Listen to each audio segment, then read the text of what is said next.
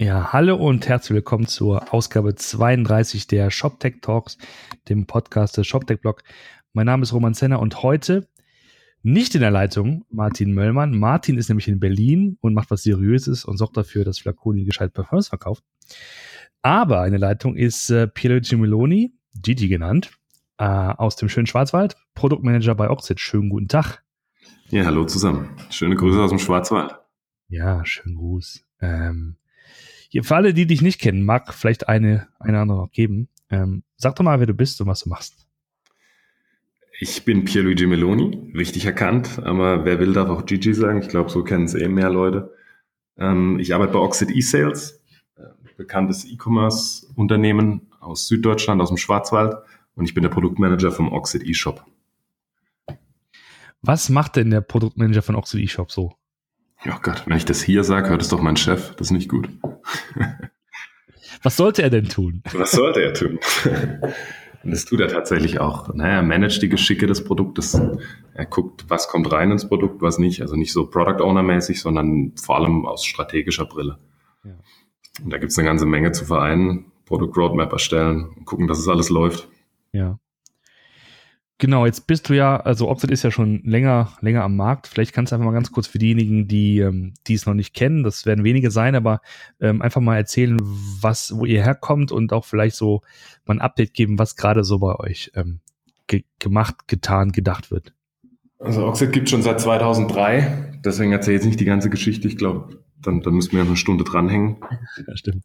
Eins der ersten E-Commerce-Systeme in Deutschland und ähm, immer noch am Markt äh, erfolgreich am Markt. Und, und wenn man diesen Build-with-Portalen glauben kann, dann an die 19% Marktdurchdringung in Deutschland. Ja. Ähm, ganzen Haufen Enterprise-Lizenzen da draußen auch, weiß jetzt allerdings nicht wie viel, ich bin ja auch nicht der Verkäufer, ich bin nur Manager. Ja. Ähm, wir bieten eigentlich im Stand von außen, wenn du drauf guckst, eine Shop-Suite an. Ja, theoretisch, das das, was man so kennt, hier Magento-Style, die, die vergleichbaren Systeme sind Magento Shopware in Deutschland. Ähm, so hier Download, One-Click-Install und sowas. Ähm, aber das ist natürlich nicht ähm, die Standardsoftware, die jemand im Enterprise-Markt so gerne hätte. Deswegen reden wir eigentlich auch weniger davon, dass wir eine Suite herstellen, sondern eine E-Commerce-Plattform. Und ähm, die, für die Plattform gibt's ähnlich, ähnlich wie bei den anderen Systemen auch unzählige Erweiterungen. Das geht, das sind sämtliche Branchen äh, damit abgedeckt. Also da gibt's wirklich kaum ein Vertical, was, was noch nicht irgendwie auf einem Oxid eShop mal umgesetzt wurde. Ja. Ähm, geht tatsächlich auch von, von ganz klein bis ganz groß. Ja, also sind, sind, natürlich gibt's die, die One-Click-Installer eine ganze Menge, aber geht auch hin bis, bis zu Systemen, die dann quasi bis zu 1500 Subshops in einem Shop verwalten und international aufgestellt sind. Also alles auf Basis der Software. Ja. Sowas machen wir. Und die Software ist mittlerweile in der sechsten Generation. Da haben wir letztes Jahr die Version 6 released ähm, bewusst auch in der sechsten Generation, weil es da ähm, von den Generationen zueinander Update-Pfade gibt. Also da haben wir eine, eine besondere äh, Backwards-Compatibility-Politik. Okay. Und die V6, die wir letztes Jahr released haben, aber da können wir, glaube ich, nachher auch nochmal ein bisschen drüber sprechen, wenn wir generell so über die Systemlandschaften reden, ähm, war vor allem ein Major Refactoring. Und aktuell arbeiten wir mit Hochdampf äh, auf die Oxid Commons zu. Das ist unsere Hausmesse und die ist, muss ich gerade nachdenken, am 14. Juni in Freiburg. Ja. Okay, das ist ja schon echt ähm, ums Eck sozusagen. Ähm. Für dich? Nein, nein, nein, ach so, nee, also zeitmäßig. Äh, ah, ja. ja, tatsächlich. Ja, da haben, wir, da haben wir noch einiges zu tun. Aber es ist immer eine tolle Veranstaltung. Ja. Äh, ja. Aber äh, geh doch mal auf die Oxid Commons Seite. Ja, ja, geht mal auf die, also wir verlinken sie auf jeden Fall. Ähm, und ich, ich äh, habe ja selber mal vor einigen Jahren eine, eine etwas kürzere, aber umso heißere Romanze mit Oxid gehabt.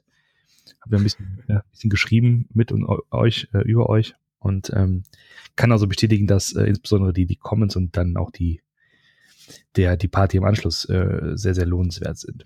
Tatsächlich. Ja, auf jeden Fall. Ähm, Zumal gibt es dann gerade am Schluss eine persönliche Stadtführung von mir. Also allein deswegen, allein ja, deswegen lohnt sich ja schon der Weg. Ich meine, es ist nicht ganz trivial, nach Freiburg zu kommen. Also zumindest, wenn man, wenn man halt äh, sich auf Bus und Bahn verlässt, sozusagen. Aber, aber das lohnt sich. Ja. Absolut lohnenswert. Wunderschöne Stadt. Ja.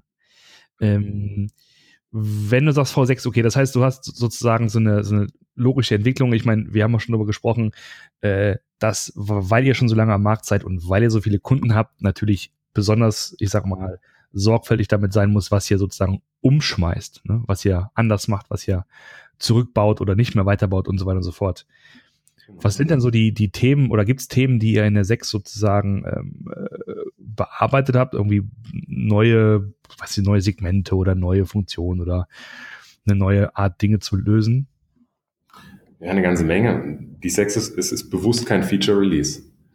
Ähm, und, und zwar deswegen, weil ähm, es ist so, naja, wenn du, wenn du eine Software eine Weile am Markt hast, dann ist halt ein, Refactoring von Zeit zu Zeit halt angebracht, weil das, das Stichwort ist der Innovationsgeschwindigkeit. Ja.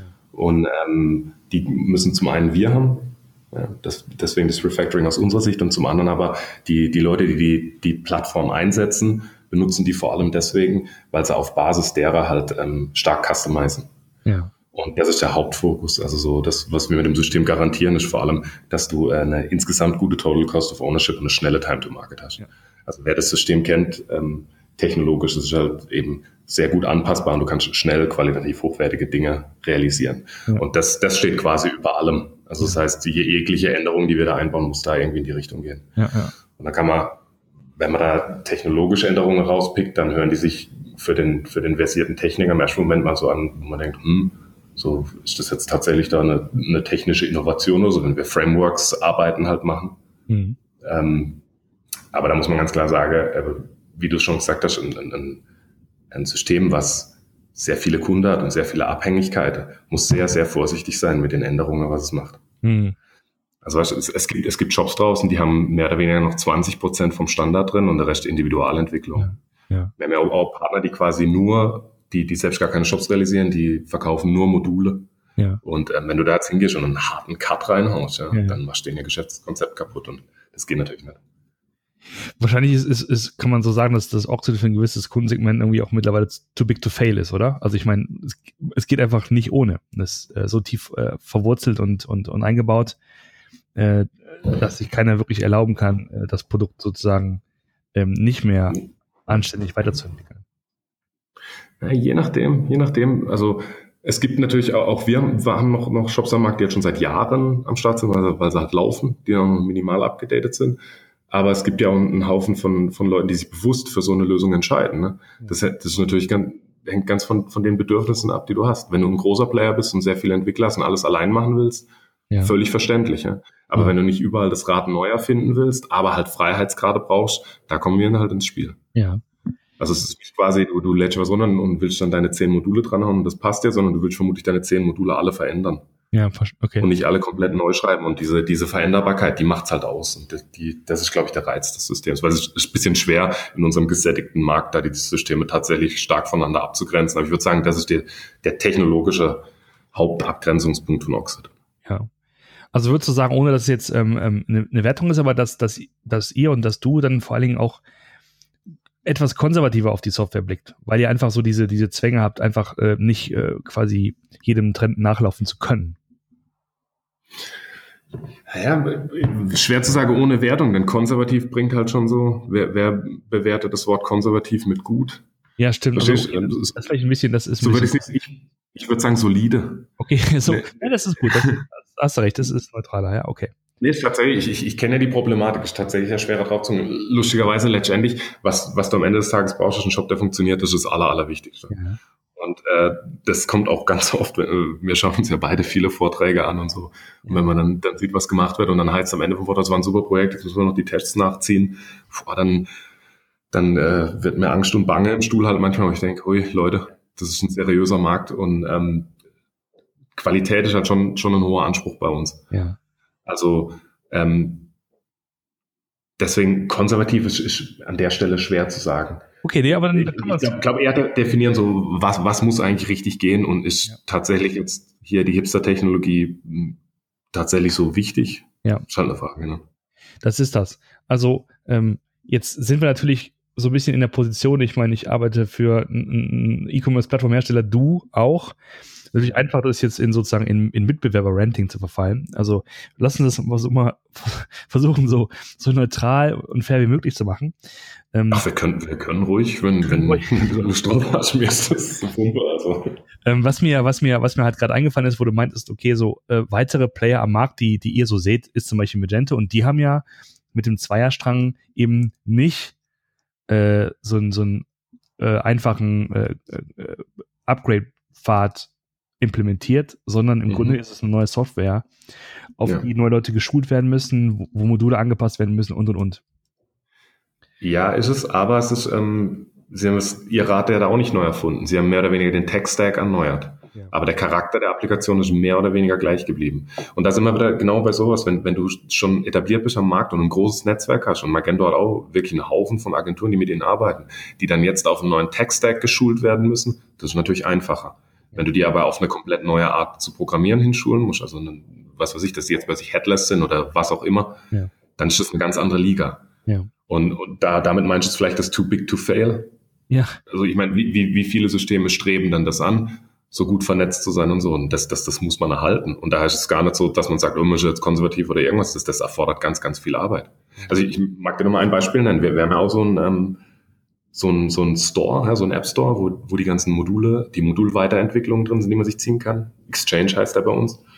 Und ähm, wir, wir haben da ein Tool, was da über den Code fliegt von den Dingern, also nicht inhaltlich, sondern nur um zu gucken, wo wird dann was ganz oft überschrieben, was wird oft benutzt. Ja. Das heißt, wir so ein Gefühl kriegen, wenn wir hier eine Änderung machen, wie viel schießen wir damit quasi von Bug? Ja? Ja. Für wie viele wird's wird's interessant? Und wenn du natürlich da auf der grünen Wiese starten kannst oder in, in Projekt denkst, musst du dir so Gedanken überhaupt nicht machen. Ja. Ähm, interessant, dass du sagst, also meinst du, dass sozusagen, auch wenn die Leute von Magento 1 auf 2 in dem Fall, konkreten Fall gehen, dass immer noch, ich sag mal, die, ja, der, der grobe Aufbau der Applikation und vielleicht sogar der Spirit oder die Marke und das Ökosystem immer noch so stark ist, dass Leute diesen Schritt gehen und also diesen, diesen, diesen, diesen Schmerz von eins auf zwei zu migrieren? Da könnte ich jetzt quasi nur Kaffee Talk präsentieren, da ich ja nicht bei Magento arbeite. Ja, klar. Das weiß ich nicht, was da passiert. Ich kann nur von außen drauf gucken und sagen, ähm, was für einen Charakter die Applikation hat. Und der hat sich nicht arg verändert. Ja, ja das ist wohl so. Ähm, genau. Äh, eine, eine Sache oder ein Grund, warum, warum ähm, wir auch mal seit langer Zeit planen, so zusammen zu podcasten, ist, ähm, dass du, wie du ja gesagt hast, äh, auch wenn du unterwegs bist auf Konferenzen und, und bist ja bekannt mittlerweile für, für ich sag mal, polarisierende und unterhaltsame Vorträge mit selbstgemalten Folien. Also, das ist schon alle Ehren wert. Äh, aber was ich, was ich daran schätze, und das, da gibt's nicht viele, die das machen, ähm, so über den Tellerrand hinausschauen und auch mal die Branche, die eigene Branche, die einem sozusagen auch das, äh, das Frühstück äh, bezahlt, kritisch zu hinterleuchten und vor allen Dingen die Konzepte, die Buzzwords und so weiter, die dahinter stehen. Und vielleicht können wir da auch mal so ein bisschen einsteigen, weil es gibt in der Tat Dinge, ähm, da kann man schon mal so ein bisschen sich am Kopf kratzen und fragen, ist das wirklich so äh, sinnvoll? Muss das jetzt so sein? Und du hast ja sozusagen auch den Blick des Informatikers ähm, auf die Dinge. Äh, und immer dann, wenn sozusagen die Marketingleute sich was ausdenken, kann ich mir vorstellen, dass, dass du dann schon mal so denkst, so, really? das jetzt wirklich, das, das wollt ihr wirklich sagen? Ja, das äh, kommt rund um die Uhr vor, habe ich ja klar. ähm, der erste Kandidat für diese Art von, ich sag mal, äh, Konzept oder Buzzword, das rumschwirrt, sind natürlich die berühmten Microservices. Ja, yeah, unser aller Freund. Unser aller Freund. Und ich erinnere mich vor, war das, das war im letzten Jahr, ne? Da warst du mhm. ja, am E-Commerce Camp, hast den Vortrag gehalten. Ähm, vielleicht kannst du mal ganz kurz den so recappen, was so du damals ähm, den Leuten da erzählt hast.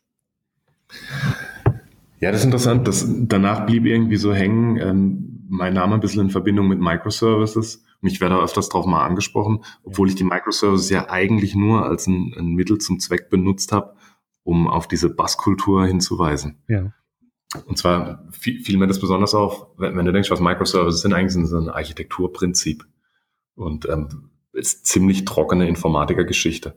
Und plötzlich fand man, fand man äh, dieses Buzzword an auf den Gängen, an der, an der Kaffeemaschine, in Marketingvorträgen ohne Ende. Mir ist sogar mal passiert, dass, dass ein Kunde vorbeikam und meinte, ja, ähm, macht ihr das und macht ihr es auf, auf Microservices?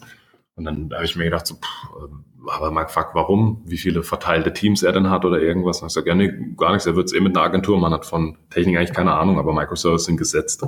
Ja. das, war, das war also, okay, okay, krass. Dann, dann hat mich das einfach fasziniert, wie, wie so ein Term plötzlich so salonfähig werden kann. Ja. Und dann habe ich mir der, mich der Thematik mal ein bisschen angenommen mhm. und habe mir das mal so ein bisschen angeguckt. Ja. Und es war halt ja, zum einen, was mich heute noch verwirrt, ich meine, wir saßen ja in Berlin mal nebeneinander in einem, in einem Vortrag. Ähm, ist ja jetzt auch nach wie vor noch ein Buzzword, nur dass es jetzt tatsächlich auch welche gibt, die, die das mal ein bisschen kritischer äh, beleuchten, dass, dass es bei den Technikern äh, oft noch so, dass die den Marketingleuten da ein bisschen auf den Leim gehen und das, das miterzählen. Aber das ist gut, dass das dass Marketingmenschen da jetzt halt davon reden. Okay, mag ja sein. Ich fand es nur krass, dass es da irgendwie ankam. Ja. Ja, ich glaube, als, als jemand, der, ähm, also ich bin ja, bin ja bekanntermaßen kein Techie, habe mich da so ein bisschen reinge, reingedacht und reingeschrieben. Ähm, aber ich, ich nehme wahr, dass, dass so reinrassige Business-Entscheider, BWLer, ähm, immer so Fokuspunkte brauchen, so thematische Fokuspunkte, um sich sozusagen einzuordnen oder um Dinge einzuordnen. Und das kann man ganz interessanterweise mal bei diesen Konferenzen sehen, äh, wenn man einfach mal die, die Vortragstitel sich anschaut. Da gibt's immer so, so Schwerpunkte. Da gibt's immer so Themen, die, die dann gerockt werden. Also mhm. ähm, Microservices war zum Beispiel meiner Wahrnehmung nach letztes Jahr ein größeres Thema als dieses Jahr. Dieses Jahr ist es eher sowas wie AI. Ähm, und dann so dreht sich sozusagen das Rad weiter. Und ähm, da wird entsprechend Literatur zu produziert. Da gibt's halt Best Practices, da gibt's irgendwelche äh, schlauen Blogposts zu und im nächsten Jahr geht's dann weiter. Und ich glaube, diejenigen, die am, am meisten ähm, sozusagen davon ähm, zehren, sind tatsächlich diejenigen, die eigentlich nicht ganz genau wissen, worum es geht. Ja, weißt wenn einer was zur AI erzählt oder so, das ist irgendwie greifbar. Da, da kann man sich was drunter vorstellen, man kann keine Geschichte dazu erzählen. Aber, aber Microservices, das ist halt schwer. Also mich mit meinem trockenen Blick äh, da drauf, ich, ich habe mir dann gedacht, so, wenn ich jetzt irgendwo hingehe und sage, hey, ich will, ich will, ich mache das jetzt mit Microservices und lege mich halt drauf fest, das ist so vergleichbar wie wenn du dich halt schon auf ein Werkzeug entschieden hast, aber dir über das Problem noch keine Gedanken gemacht hast. Also du gehst quasi in die Werkstatt und sagst, wechsel mir mal die Reifen, hier ist der Hammer, den ich dir mitgebracht habe. Ja. Und dann denkt er also, hä, warum? Und, und es gibt ganz viele Einsatzszenarien, gerade für Microservices, wo die total Sinn machen, ja. aber halt auch sehr, sehr viele, wo sie es halt nicht tun. Und, und wir sind halt eher auf so normalen deutschen Mittelstandsmessen unterwegs, sagen wir mal, wo jetzt, wo wir jetzt halt nicht direkt Netflix und Amazon beraten. Und wenn du halt unglaubliche Teamstärken hast und, und Mords Know-how in der, bei den DevOps und so, ja, ist natürlich geil, ja kannst die Leute da irgendwie auseinanderhalten. Aber so mit, mit kleinen Teams, also jemand spezialisieren auf einen Service im Scrum, das so das moderne Fließbandarbeit, das degradiert dich irgendwie ein bisschen als Entwickler. Und da hat man so, hat man ja in der Podiumsdiskussion, da hat man so ein bisschen der Aufschrei gefehlt halt. Bei AI ist es natürlich eine ganz andere Liga, ja. Ja, aber auch da wieder, ich meine, da gibt es sicherlich, äh, weißt du, so ähm, Data Scientists und, und Spezialisten in dem Bereich, die, die da einfach ähm, sozusagen an der, an der Uni waren und sozusagen jahrelang damit zugebracht haben, das zu durchdringen und, und sich da was auszudenken. Das auf der einen Seite, ne, und die sozusagen die ganzen Facetten ähm, kennen. Und dann wird es aber sozusagen destilliert und kommt dann irgendwie so als, äh, ich sag mal, als Label irgendwo im Markt an und wird dann auf alles draufgeklebt. Und ähm, ich weiß zum Beispiel, äh, letztes Jahr auf der, auf der Shoptalk in Kopenhagen, da war eBay auf der Bühne, also nicht, nicht die ganze Firma, also jemand von eBay auf der Bühne hat einfach mal dieses AI-Logo mal so auf eBay aufgeklebt. So, eBay ist jetzt auch AI und alles besser, bunter und überhaupt eBay. Ne? Und das ja. sind so Dinge, wo man denkt, ja, ich glaube nicht, dass, ich glaube nicht, dass das so jetzt ähm, der, der Wahrheitsfindung so, so sehr dient. Aber das, das soll es ja auch gar nicht. Schau mal, unsere, unsere Branche heißt E-Commerce. Eins auf I, acht auf Commerce. Wir sind schon ein bisschen ein, ein Marktschreier-Business. Ich meine, wir, wir können jetzt geh einfach die, die Konferenzen der, der letzten Jahre durch und gucken, so, was so die großen Titelthemen waren als ich reingekommen bin in das Business, war, wann war das, 2014 oder so, glaube ich, da war gerade, da war Elasticsearch so eine Nummer. und da war dann halt, das, das ist ja ein geiles Tool, ja, aber da war dann halt Performance und Performance und das war klar, wer jetzt halt gerade Elasticsearch im Angebot hat oder irgendwie muss aber auf den Performance-Zug aufspringen. Ja. Und dann hast du dir da Vorträge angeguckt und du hast, ja, ja, ja. interessant. Und das, das, das das, das Schöne hier drin ist, was man ja ähm, aus technischer Brille mit einem, mit einem lachenden Auge eigentlich sehen kann, auch mit einem schmerzenden, ist, ähm, dass es eigentlich Fachmann-Themen sind, über die dann halt jemand redet. Also wenn da jetzt jemand kommt, der eigentlich nicht so den Plan von, von Informatik hat, sondern so, so den Teilplan. Und der stellt sich davon hin, hält einen Vortrag über künstliche Intelligenz und über Microservices. Das ist so vergleichbar, wie wenn, wenn ich jetzt irgendwo auf, auf eine Messe gehen würde und sagen würde, also, ihr Herzchirurgen, ich erzähle, ich erzähle euch jetzt mal, wie das funktioniert.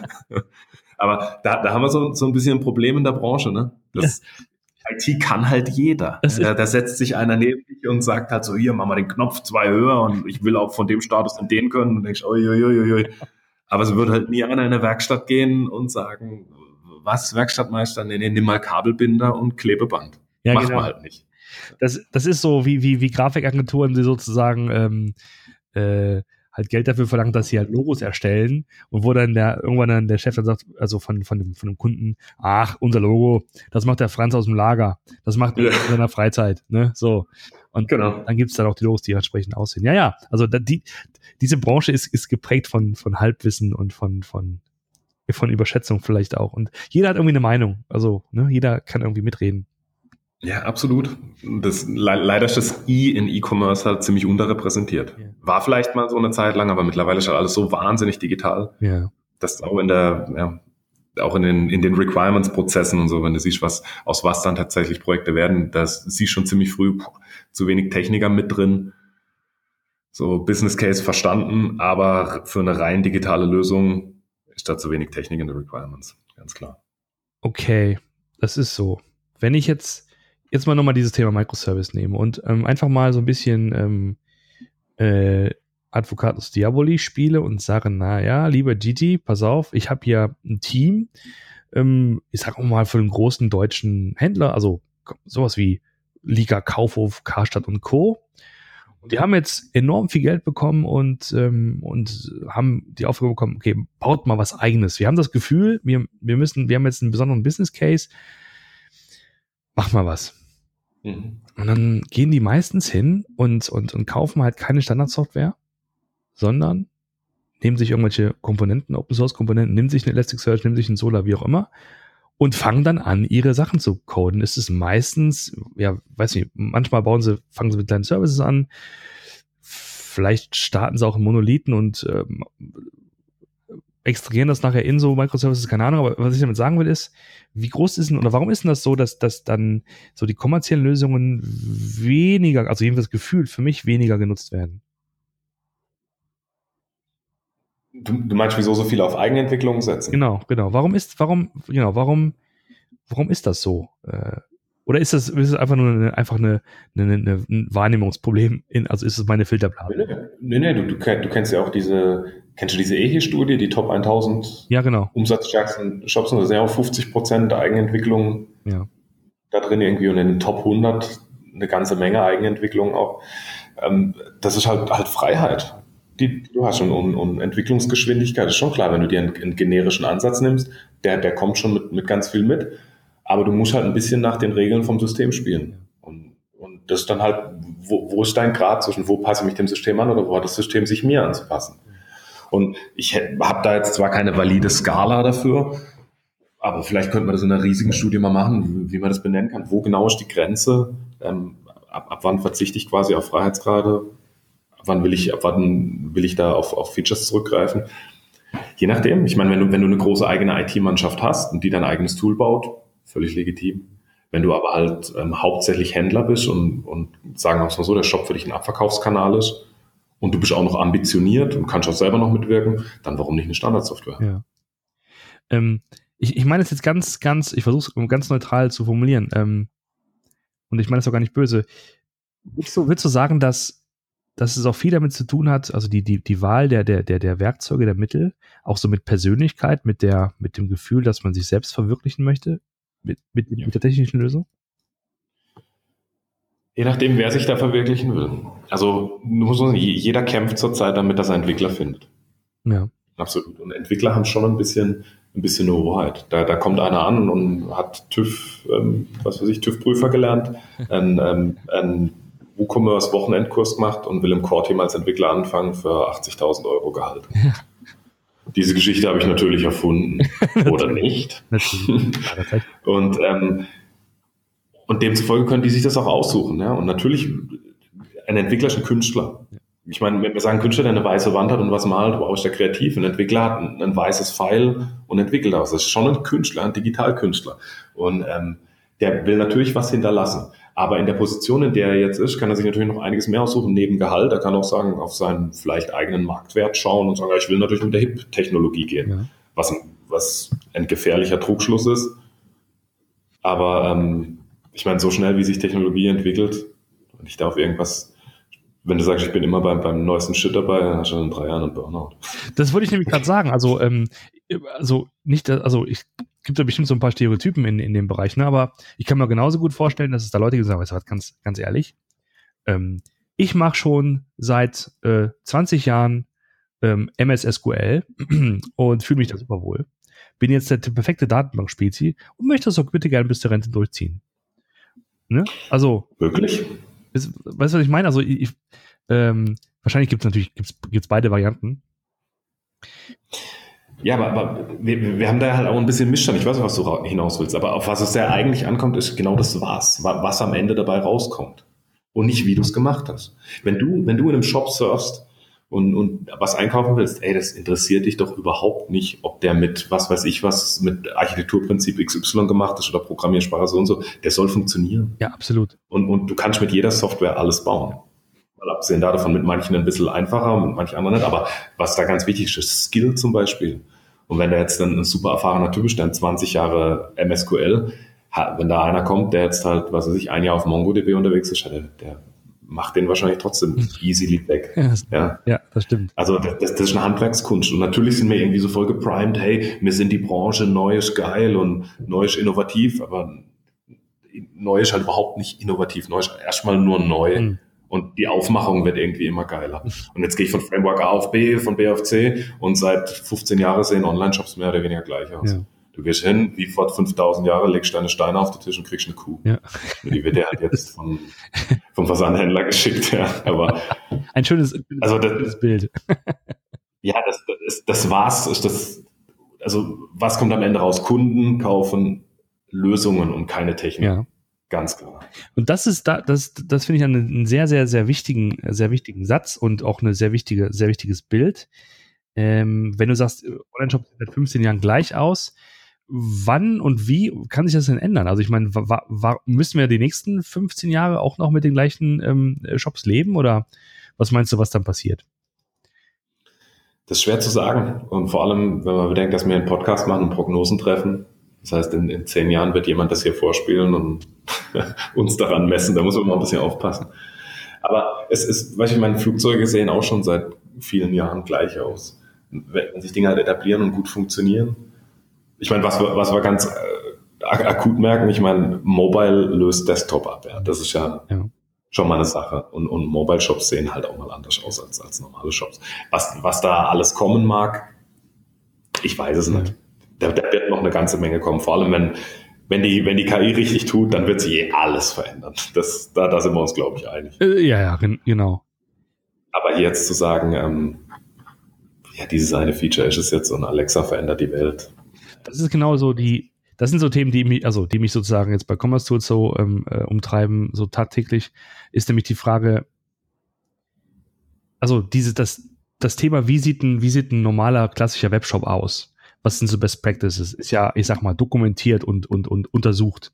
Es gibt ja, ja. es gibt ja, ich meine, da gibt es ja, glaube ich, wenig Überraschungen, die uns da noch erwarten. Ne? Also, wenn, ich, wenn ich mal frech formuliere, also da gibt es noch ein, Trusted Jobs äh, äh, Siegel und dann gibt's, äh, dann kann man es geschwindigkeitsoptimieren und dann kann man es irgendwie Conversion optimieren und dann ne, kann man so ein bisschen im Promillbereich noch, noch drehen.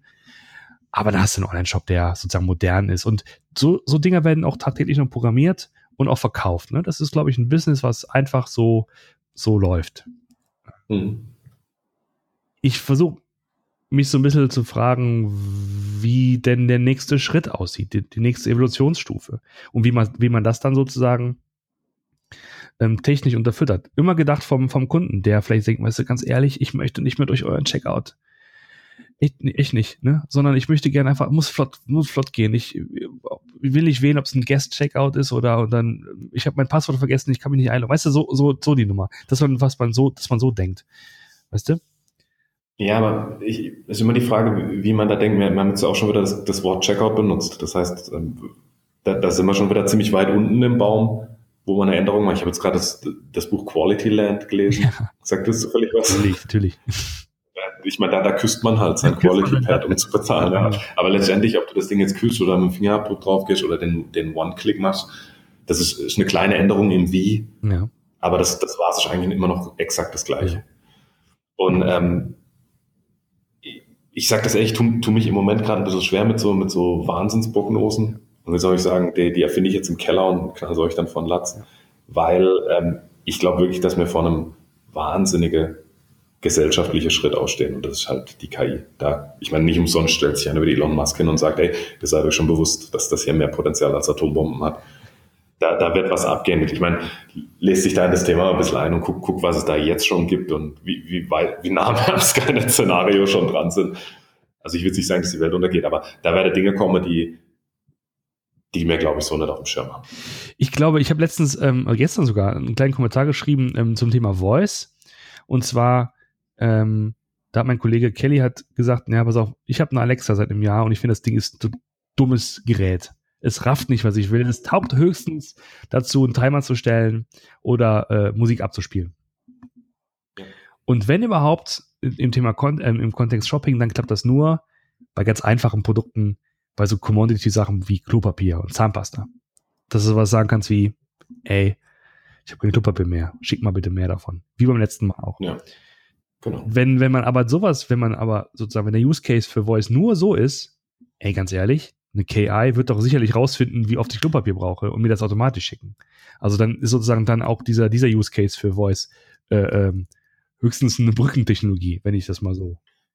Ja, ich würde nicht sagen für Voice. Ich glaube, Voice hat einige andere, sagen wir mal, Use Case für Alexa. Aber und, ohne dass wir jetzt hier in den Knast kommen, weil die Amazon-Polizei vorbeikommt, ähm, das war ja auch eigentlich nie der Use Case von Alexa. Wir haben halt jetzt alle eine, eine Applikation im Raum stehen, die sieben Mikrofone anhat. Vorgestern oder wann kam das Leben der anderen im Fernsehen? Die wären froh, wenn sie in der ganzen Wohnung so viele Mikrofone installiert hätte wie in einer Alexa. Ich meine, das, das heißt, das Ding lernt und ähm, sammelt gute Daten für dich und das ist ja viel, viel wertvoller als irgendeine Bestellung, die du bei denen machst. Und jetzt aktuell habe ich gestern eine Werbung gesehen, ähm, für, für äh, ich glaube, das war für die Alexa, da setzt sich eine Mutter auf das Spielzeug ihres Kindes und sagt, oh Alexa, kaufen wir mal Sekundenkleber. Ich habe mich davor gesessen und habe gedacht, wow, das, das, so, da sitzt die Werbeabteilung und filtert den Top-Use-Case raus, vergleichbar mit I give you the iPhone und wisch mit dem Finger drauf rum. Und das ist alles, was dabei rauskommt. Kauf Sekunde Kleber. so, das wird mein Leben nicht verändern. Und deswegen Voice mit Sicherheit, dass du quasi eben so, wie als hättest du den ganzen Tag einen persönlicher Assistent um dich rum, ein, ein digitaler, mit dem du halt reden kannst, der Sachen für dich übernimmt. Das ist natürlich krass, da hat einfach jeder einen Diener dabei. Das ist eine ganz andere Liga. Aber so ein, so ein Stasi-Device im Raum, was Klopapier für dich bestellt, come on. Das, da geht noch mehr. da geht noch mehr. Ich meine ganz, das, das Ding ist halt, und das ist so ein bisschen das so von, von den Rollen, die wir gerade ausführen. Ähm, also mein Job ist, ist unter anderem so diese, also die, die Spekulation und die, die, die Möglichkeiten aufzuzeigen und zu inspirieren. Ja? Äh, und äh, weil im Grunde genommen das ja auch der, ähm, der USP von, von, von, von der Plattform ist, ne? zu sagen, du kannst ja diese neuen Use Cases damit abbilden. Da vielleicht mal kurz der Schwenk da in die, in die Richtung. Wie, wie siehst du aus der, also mal ganz grob, so von oben gesehen, so dieses Diskussion zwischen On-Premise und Cloud, was, was, was, was denkst du da, oder wie schätzt du diesen Markt halt ein? Gibt es Entwicklungen von A zu B oder, oder wie ist da gerade so die, die Situation? Naja, einschätzen, es gibt ja auch Zahlen dass da eine Bewegung Richtung Cloud ist, definitiv. Aber ist ja schwer, schau mal, wir, wir haben auch ganz viele Kunden, die ihre Daten niemals rausgeben würden aus dem Haus. Ne? Das ist natürlich ein Thema, was, was zurzeit bei uns ein bisschen hinunterfällt, muss ich sagen. Jetzt schieben wir jetzt zwar so eine Art DSGVO-Notlösung ein, aber was Datenschutz angeht, ich, ich, wenn es okay wäre, würde ich gern den, den Schwenk da eigentlich noch reinbringen, weil ich glaube, das ist tatsächlich ein Thema, was wir, wenn wir schon inspirieren müssen, eher betrachten müssen. Ich glaube nicht unbedingt, dass wir so sehr auf die Features von den Großen gucken müssen und gucken, wie wir die in das, in das Kleine reinkriegen, sondern wenn wir hier schon bei Innovate or Die und irgendwas sind und die Kleinen und Mittleren verabschieden sich, ähm, dann müssen wir, glaube ich, eher gesellschaftlich drüber nachdenken, ob das okay ist, sich so zu verhalten wie die Großen. Und das, das ist eigentlich eher die Herausforderung unserer Zeit.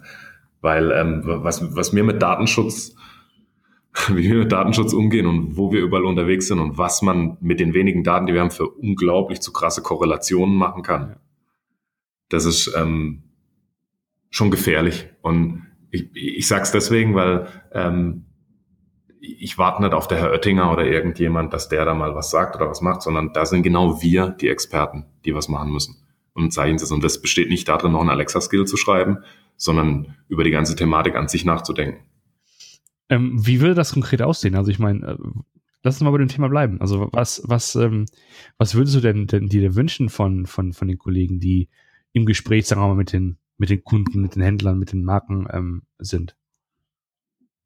Schwer zu sagen, muss ganz ehrlich sagen. Also da, da, da bin ich im Moment auch noch da, dass ich, dass ich Gefahren und Probleme sehe, aber ich habe echt noch wahnsinnig wenige Lösungen.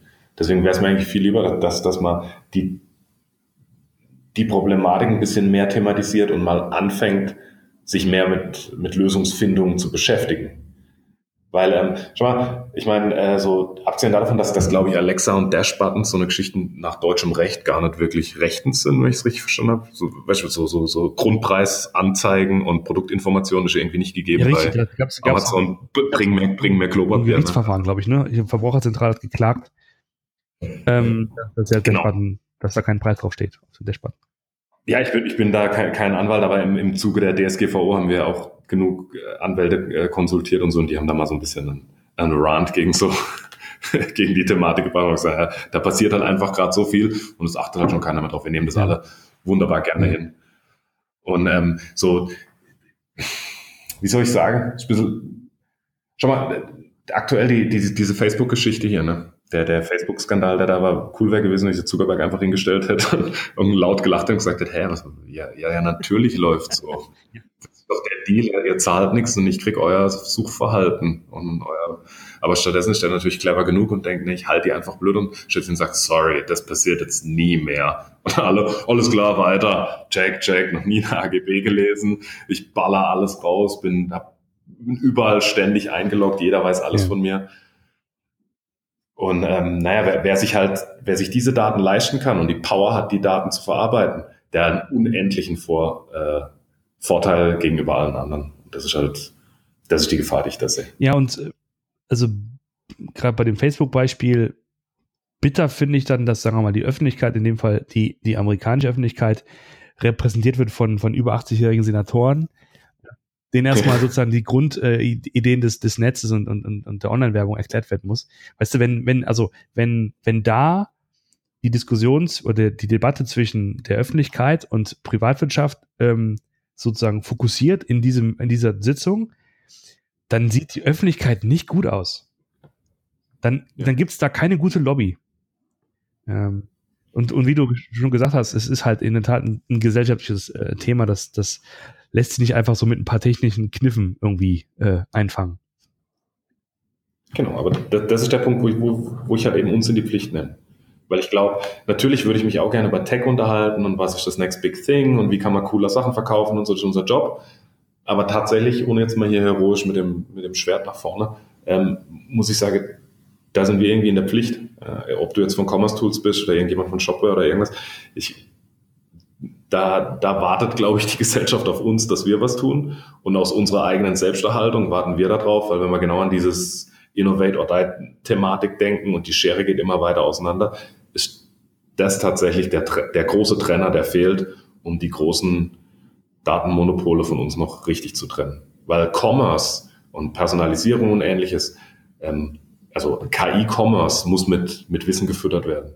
Die Regeln kennt jeder. Aber das Wissen über die Menschen und das Verhalten, das hat der normale, der Normalbürger nicht. Und aber das haben andere. Und die können dann vermutlich halt äh, irgendwann Tools zur Verfügung stellen, die wir nicht zur Verfügung stellen. Und deswegen bin ich ehrlich gesagt auch sehr skeptisch, was das angeht und auch pessimistisch, was sozusagen ähm, den, äh, den, den, den Aufstand äh, derjenigen angeht, dessen Daten da äh, abge, abgegrast werden.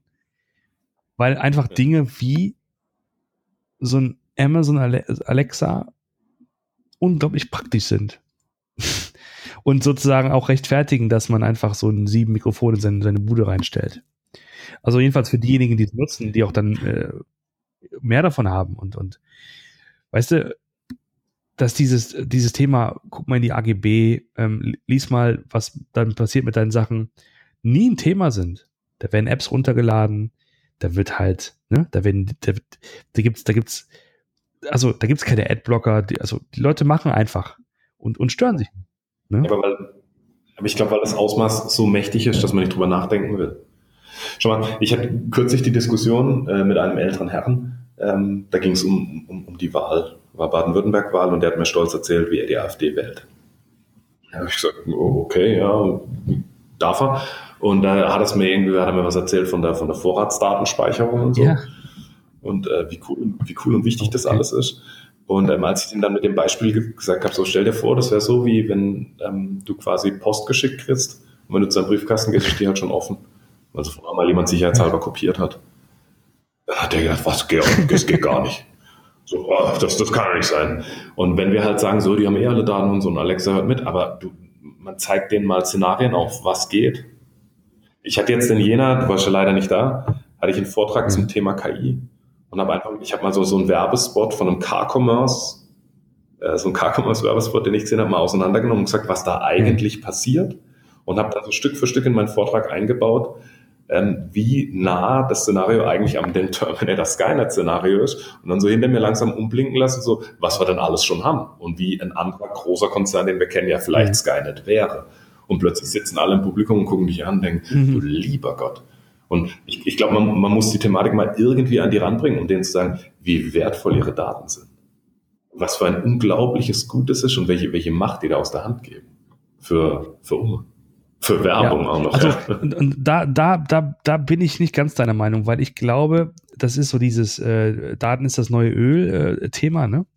Ähm, weißt du, wenn, wenn jemand, ja. sagen wir mal, von sich selbst preisgibt, wie viel er wiegt und äh, wie oft er joggen geht und, und, und diese D Dinge, ne? Das sind ja, das sind ja sozusagen erstmal ähm, äh, Sachen, die, die sozusagen nicht in, also isoliert gesehen nicht besonders dramatisch sind. Und, und, wär, und wäre nicht sozusagen, ähm, ähm, wäre es, wäre es nicht so, dass man das korrelieren würde mit anderen Daten, da wäre das erstmal nicht wirklich viel wert. Und der Nutzen entsteht ja erst daraus, dass man ja, verschiedene Profile ja. hat, so, ne? Und, und dann genau. wiederum äh, vielleicht Nutzen für diesen Kunden stiftet. Weißt du, was ich meine? Also. Ja, ja, ich, ich, ich bin da voll dabei, ja. Und ich, ich, ich wäre auch voll dabei, wenn ich das irgendwie, wenn ich ein Mittel hätte, um das zu, zu garantieren, dass ich dadurch ein besseres Einkaufserlebnis hätte oder was weiß ich was, oder dass mir mein Alltag verbessert wird, weil Kai hat ja unglaublich viel Potenzial, um mega geile Sachen zu machen. Aber es ist so, was ist on the other hand?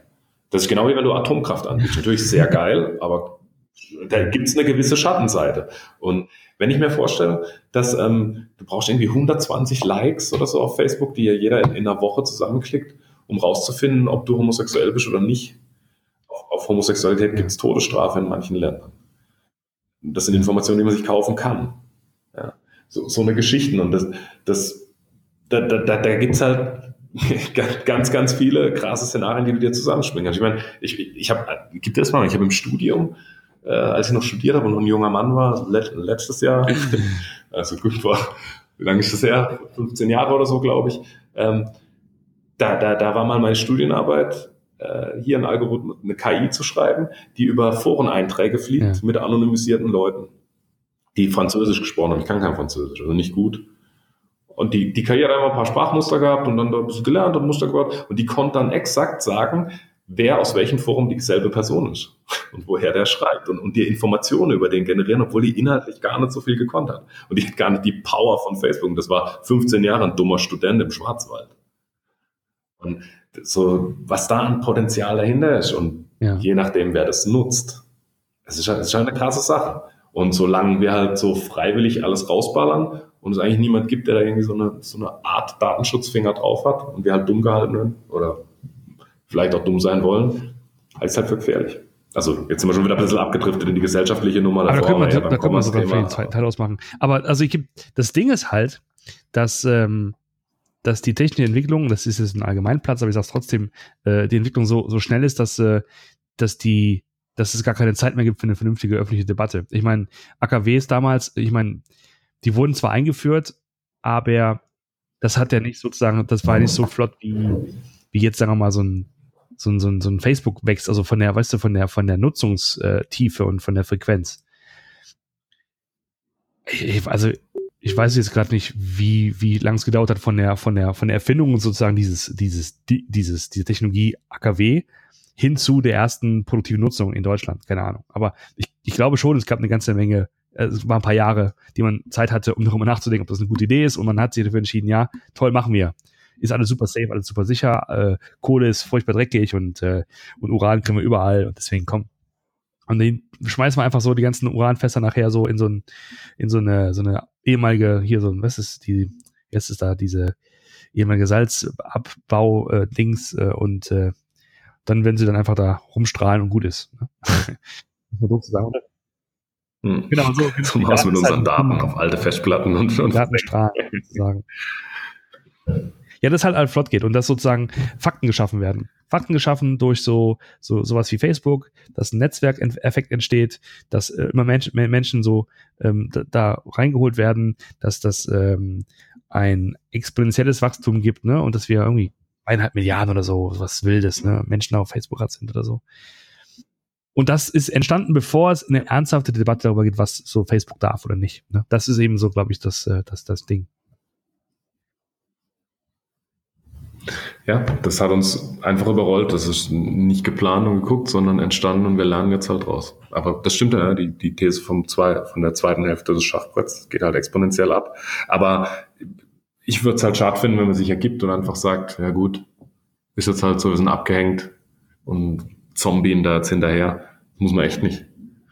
Und ähm, wir, ich ja, meine, wir, wir sind ja irgendwie schon mittendrin. Ne? Aber interessant, wenn wir jetzt wieder so mal ein bisschen so den, den Schenk wieder zum, zum Eingang des Gesprächs machen, wenn man sich überlegt, in welchen Kontexten man agiert. Also sprich, ähm, so, ein, so ein globales soziales Netzwerk wie Facebook, einen globalen Händler mit Ambitionen zu, zum Datensammeln wie äh, Amazon, dann ist es vergleichsweise trivial, wenn wir uns darüber unterhalten, ob System XY irgendwelche Discount regeln kann oder nicht. Ne? Dann ist das ja fast so eine Art ähm, Fußnote zur, zur digitalen Geschichte.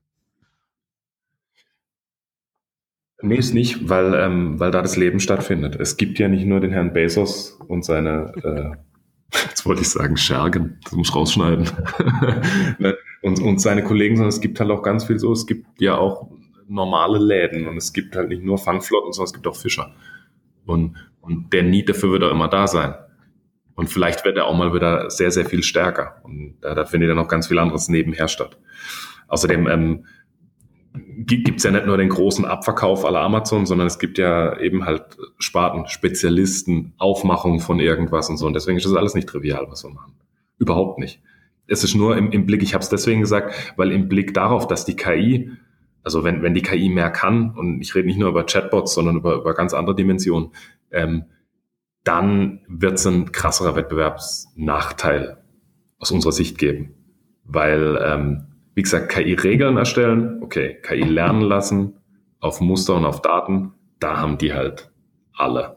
Weltweit. Selbst das ist ja nicht was, was sozusagen jeder dann in seinem Hinterhof bauen kann. Ne? Also ich meine, äh, gibt doch schon, gibt doch schon Services von, von, von AWS, wo du, wo du halt ähm, äh, deine eigene KI aufbauen kannst und brauchst nicht mehr sozusagen die Infrastruktur dazu, sondern kannst das da mieten. Ne, das heißt, das ist auch, ist auch wie ein Plattform-Play. Das ist nicht was, was du sozusagen ja. mal, als, als, ich sag mal, als äh, informierter Ingenieur dir zusammenbaust, sondern das ist auch was, wo du ja so eine Plattform, eine Plattform nutzen musst, um da signifikant was machen zu können. Dann würde mich interessieren, wie da die, die, die Freiheitsgrade sind, die du noch hast. Mhm. Weil das große Problem bei der KI ist immer schon meistens eine Blackbox. Gibst irgendwas rein und es kommt was raus, was dich mordsmäßig erstaunt. Und da glaubst du halt meistens dem schlauen Algorithmus, wenn der Algorithmus aber vom, vom größten Marktplayer überhaupt kommt, dass der den ohne Hintergedanke. Ja, das ist halt so, ne? Es gibt ja irgendwie kein, kein Bundesamt für KI oder so. Aber ich habe neulich Ja, gelesen, die, die Vereinigte Arabische Emirate hat es jetzt, glaube Also, ich. Die haben das Ministerium für künstliche Intelligenz. Heimatministerium, erste. genau. Aber wir haben ein Das Heimatministerium jetzt, ist auch gut. Ja, genau. Ja, ist auch gut. ja. Äh, ja, Mensch. Da könnte man wirklich noch, noch, noch, noch weitermachen. Da könnte man noch fünf in- Stunden Tat. weitermachen, ne? Aber gut mal, gut mal so ein bisschen ähm, über den Tellerrand zu schauen. Ja, war, war wild gemixt von, von Kuchen und Arschbacken. Alles dabei. Ich darf das. Ich bin aus dem Süden und habe Migrationshintergrund. aber ich das- hoffe, ja, dass deine, das- dass deine ich Zuhörer mich überhaupt verstehen. Ähm, aber man merkt so, wenn du ins, ähm, wenn du so ins, ins, ins Argumentieren kommst, dann, dann rutschst du auch sehr schön ins Badische ab. Ist schön, ist schön zu hören, auf jeden Fall. Nee, das ist falsch. Ich rutsche manchmal ins Hochdeutsche. Lieber Dafür Badenser, er hat es nicht so gemeint. Ne? Er redet auch dann wieder normal weiter nach dem Podcast.